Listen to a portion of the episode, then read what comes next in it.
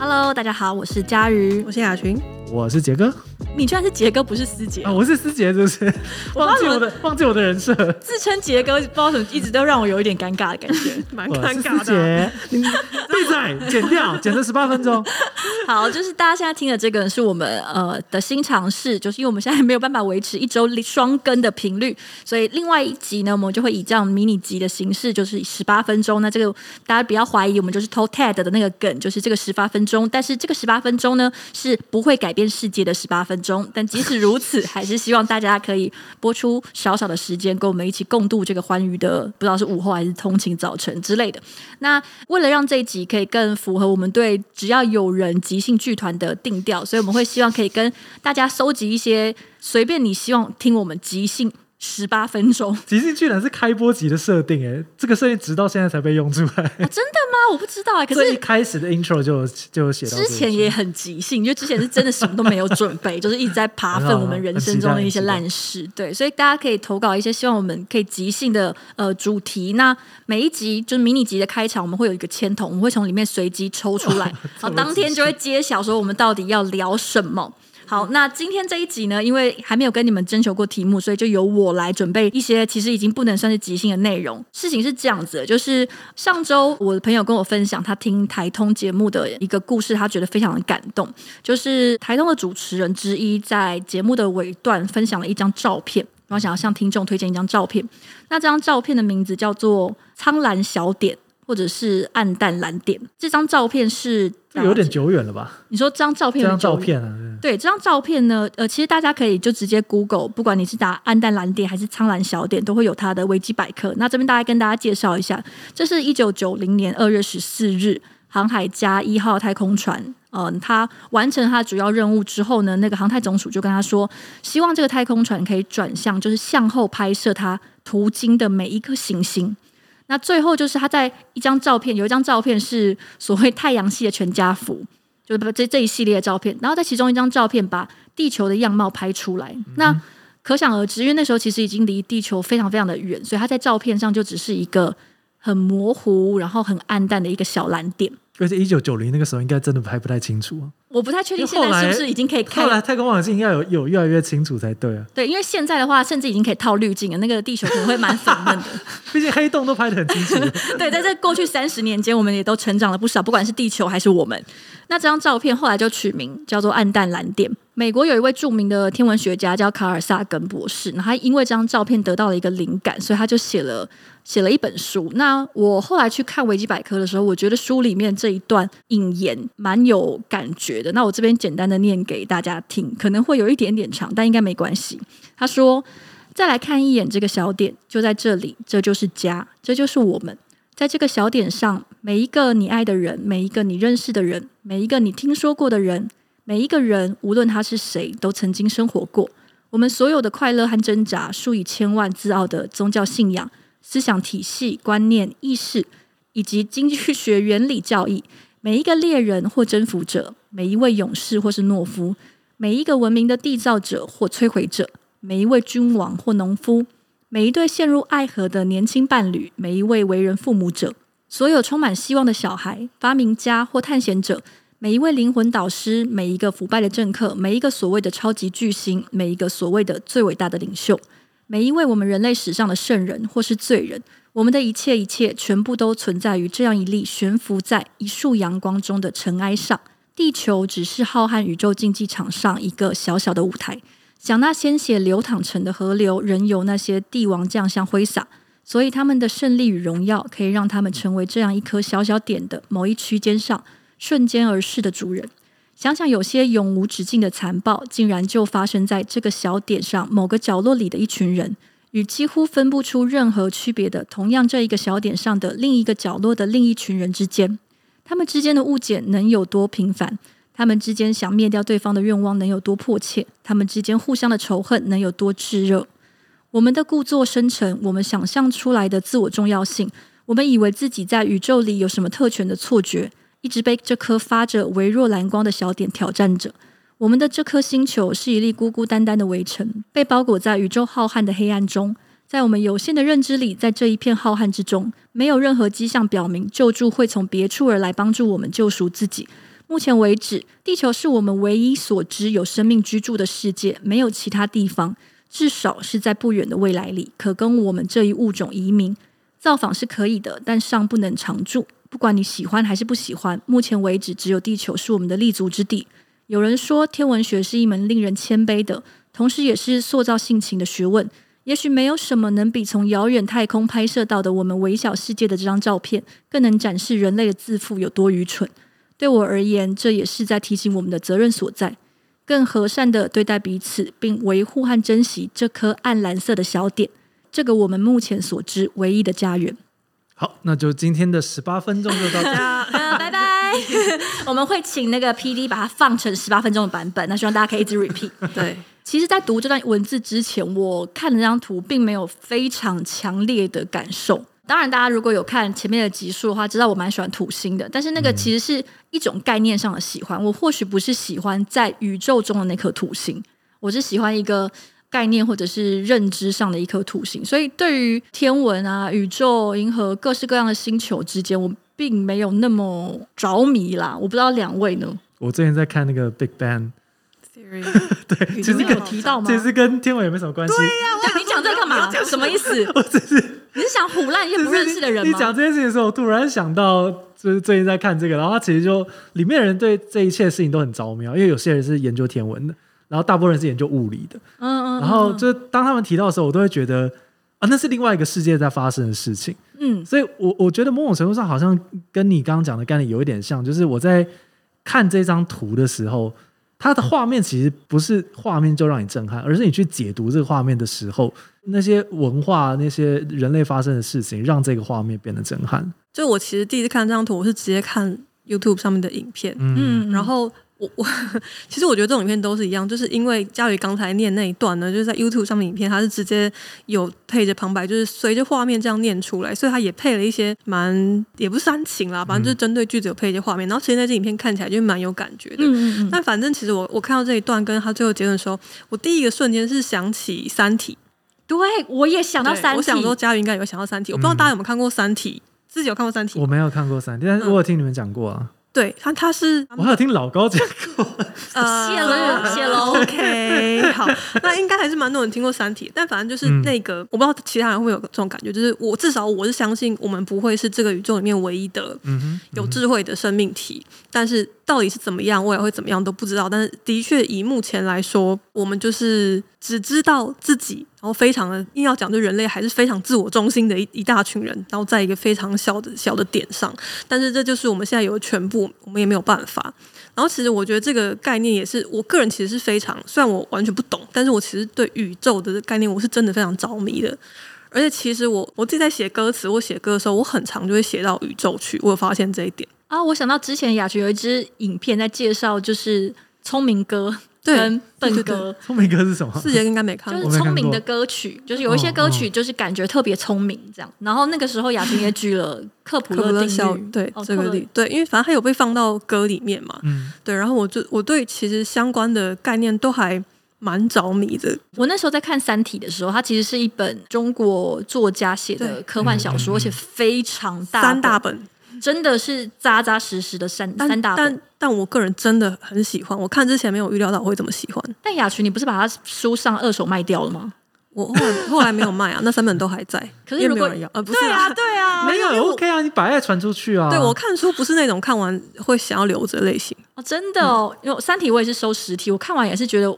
我没有想到会这么好看，对，是真的很夸张，真的很强，蛮推荐大家去看。更夸张的是，其实里面有扯到一大堆你根本弄不懂的东西，但你还是觉得超不好看，完全不需要懂。就是它里面讲到质子，对，展开十一次方，对，完全已经超乎你的想象。降维打击，对，对，降维打击。我们听起来已经超级 freak，就那种很怪的科 科幻宅。对，那我那个时候在看《三体》，它是一本科幻小说。那我基本上我是对科幻。都不是特别有兴趣，不管是电影还是呃小说，我其实接触的非常少。那 even 是在这一本，基本上他已经可以说是把所有的宇宙的东西都写进来了。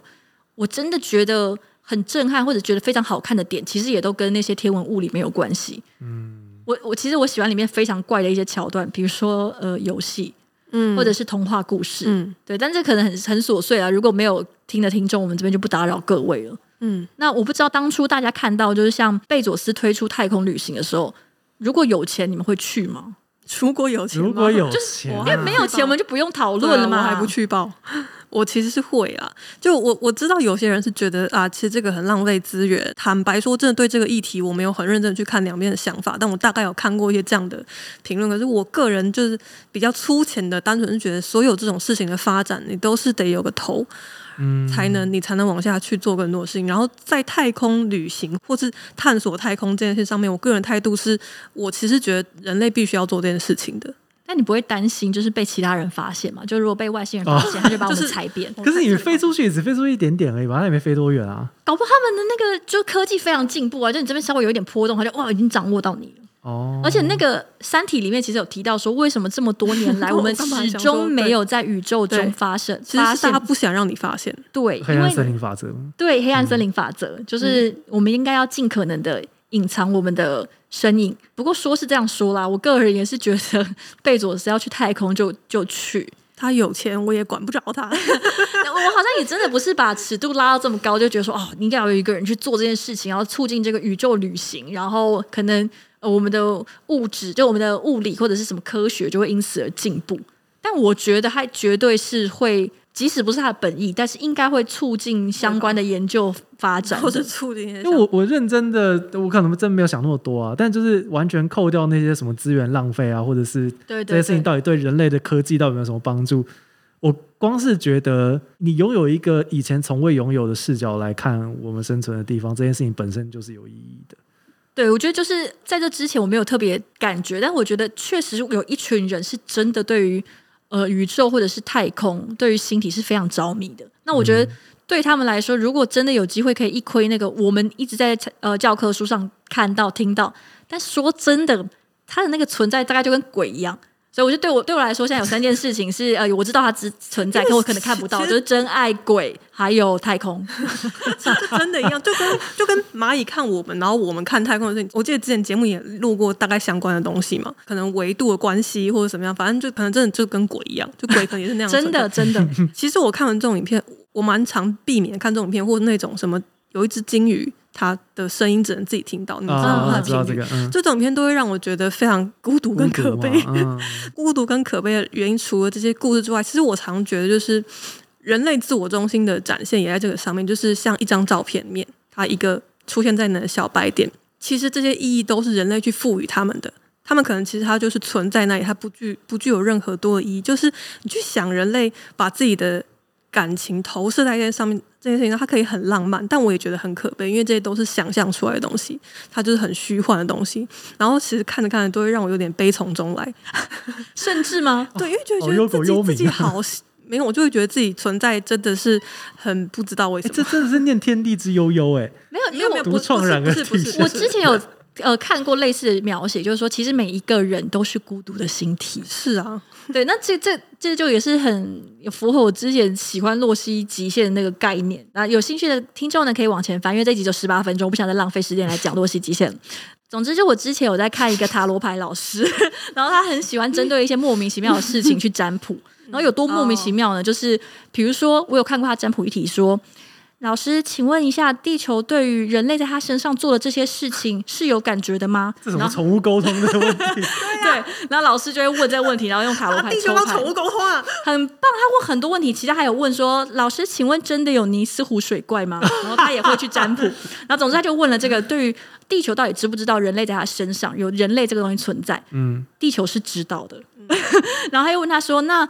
他对于说地人类在他身上做了这些事情，就是我们常常不是会讲说哦，我们在破坏地球，然后地球有什么样的想法，然后就问地球，然后地球就说，地球觉得有点无奈，但是无可奈何。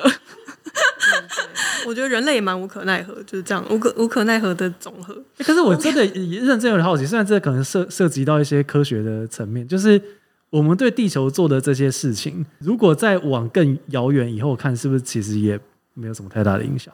你是说放到整个银河系来看吗？对啊，地球爆炸也没有影响吧？对啊，认真的有差吗？就是、因为我们会害怕，是因为我觉得我们自己的存在很重要啊。对，因为人类这个物种存在是是很重要的。对，因为我以前其实《三体》里面有提到，就是当遇到像这样子的生态浩劫，或者是人类最后的危机的时候。为什么大家都会想着要保存人类的文化，或者是延续人类这个物种？因为觉得我们的文化超棒啊，所以一定要延续下去啊。就是我每一次，不管我是看电影、看小说，我每次都有一个很大问号，就是。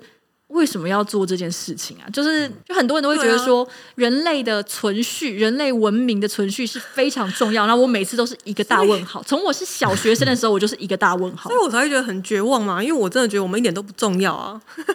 就是对于整个银河系来说，真的是完全不重要。但是我觉得这样有一个好处，就是不是好处，应该不是说，应该不是说好处，就是当你维度拉到非常宏观的时候。你就会觉得其实啊，怎么样都没有关系，就是你会培养一个慈悲心。